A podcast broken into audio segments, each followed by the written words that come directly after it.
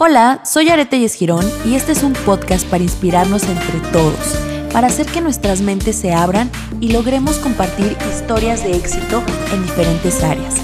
Quédate y espero que con lo que estoy por contarte sepas que trabajando durísimo, con enfoque, resiliencia, dedicación, podrás conseguir todo lo que te propongas y desees. Además, que sirve que echamos chismecito. Hoy te cuento por qué los grandes sucesos marcan grandes diferencias. Hola, ¿cómo están? Muchísimas gracias por acompañarme en este segundo capítulo, que por cierto va a estar buenísimo. Espero que ya sepan y estén preparadas y preparados para el momento en el que van a poner play en este podcast. Es porque ya tienen su café o en el mejor de los casos una buena copa de vino. Pero en serio, buena copa de vino. Nada de vinito tetrapac, ¿eh? en el podcast de hoy vamos a platicar sobre las influencias. En este caso, sobre las primeras influencias en nuestra vida y cómo son esos pequeños detalles en nuestra niñez o adolescencia, puntos claves que forjan intensamente nuestro carácter y determinación para el futuro. Así que quiero comenzar con el punto de inflexión más grande en mi vida, el antes y después de una Yaret con carácter y determinación blanda a la construcción de una mujer absolutamente decidida a salir adelante. Esta historia comienza conmigo a los 17 años. Me encontraba embarazada de mi primer hijo y como seguramente muchas madres a esta edad, tenía muchísimo miedo. Yo apenas comenzaba a enterarme de verdad cómo funcionaba el mundo, cuánto costaba ganarse algunas cosas y al mismo tiempo ya estaba trayendo al mundo a una persona que estaría bajo mi cargo y mi ejemplo. De verdad que era una bomba de sentimientos, algo muy abrumador. Ilusión, amor, confusión, culpa, de todo en mí, del cual yo considero ni siquiera en ese momento era realmente consciente. Recuerdo que mi mamá en ese momento estaba a cargo únicamente de la casa y no tenía un trabajo estable. A ella le encanta y hasta la fecha le encanta el business. Sin duda, es una mujer movidísima para los negocios, debo decirlo. Y pues así debe de ser, si no de dónde lo hubiera heredado yo. Sin embargo, aún con ese gusto por el billete, mi mamá mantenía sus esfuerzos enfocados en mí, en el apoyo para mi hijo que venía en camino y en el cuidado de la casa. Mi papá, por otra parte, nos apoyaba económicamente desde un trabajo con mayor estabilidad desde Estados Unidos. Pero bueno, para no hacer el cuento tan largo, mi padre al enterarse de mi embarazo nos retira por completo el apoyo. Y de igual manera los negocios que por un lado u otro tenía mi madre, pues simplemente no resultan suficientes para vivir. Y aquí es donde llega la primera parte de la lección que cambió radicalmente mi vida y mi manera de pensar. Mi mamá con todas las deudas y necesidades económicas nunca, nunca percibió como opción mendigar o pedir dinero. Recuerdo claramente ese día sentadas en el patio de la casa, me puse a llorar por la desesperación de no tener idea de qué hacer con mi vida, con cinco meses de embarazo, sin el apoyo del padre de mi hijo y nada, ni un quinto en la bolsa, preguntándole a mi mamá que qué tenía que hacer ahora, cómo íbamos a sobrevivir. Y en este momento recuerdo que mi madre se levantó muy molesta, sacó de la casa una mesa plegable, me dio un mantel para ponerlo en la mesa y me dijo, Tú no te vas a quedar sin nada que hacer. Siempre se puede hacer algo. Hay mil mecanismos. No saben aún a la fecha cuando comparto esta frase a mi equipo. Siento que me parten dos.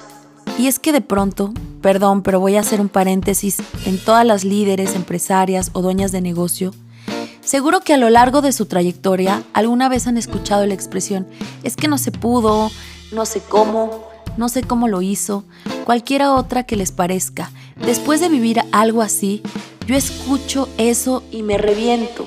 Porque mi madre, sin un peso en la bolsa, yo embarazada, con prepa trunca a los 17 años, o sea, con prácticamente todas las de perder, mi madre me levantó a huevo de mi autocompadecencia para decirme que sí se puede y que aparte no existe solamente uno, sino mil mecanismos.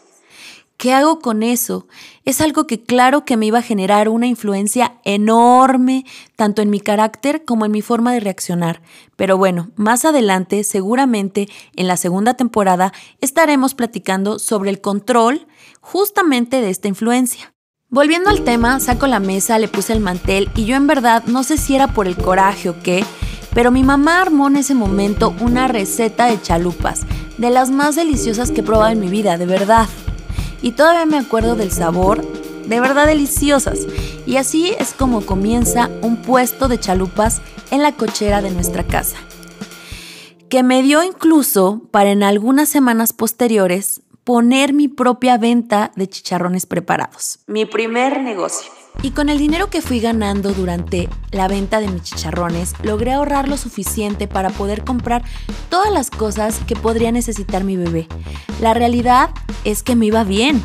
Y estoy haciendo entre comillas, pues obviamente para mis expectativas y experiencia económica de este momento, me iba bien. Porque la Yare de 17 años no tenía ni la más mínima idea de la micropigmentación.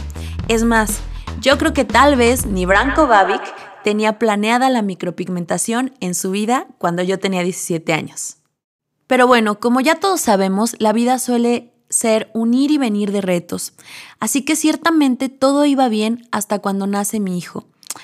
Ahí todo cambió. Yo sentía que tenía que hacer otras cosas de mi vida, que tenía que darle la mejor vida que pudiera.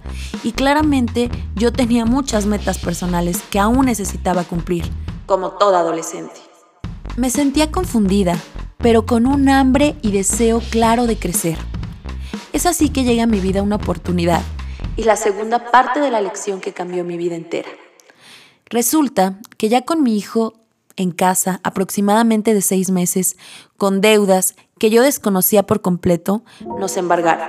No sé si alguien de los que me está escuchando en este momento haya pasado por una situación de embargo en su vida, pero déjenme adelantarles que para los que no, es una de las peores experiencias que existen. Ver cómo gente extraña entra a tu casa para llevarse tus cosas, tu mesa, tu sillón, tu comedor, tu colchón, todo, sin poder hacer absolutamente nada.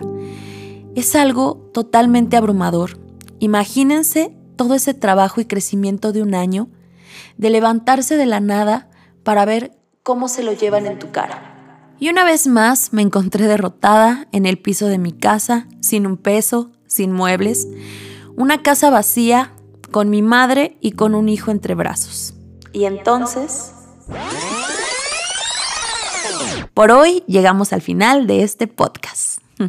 No me odien, pero el suspenso era necesario.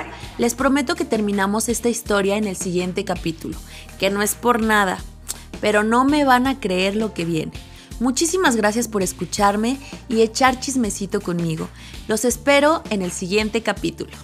También te recuerdo que puedes seguirme en mis redes sociales, en Instagram como Yared-Master, Facebook y YouTube como Yared Telles Girón.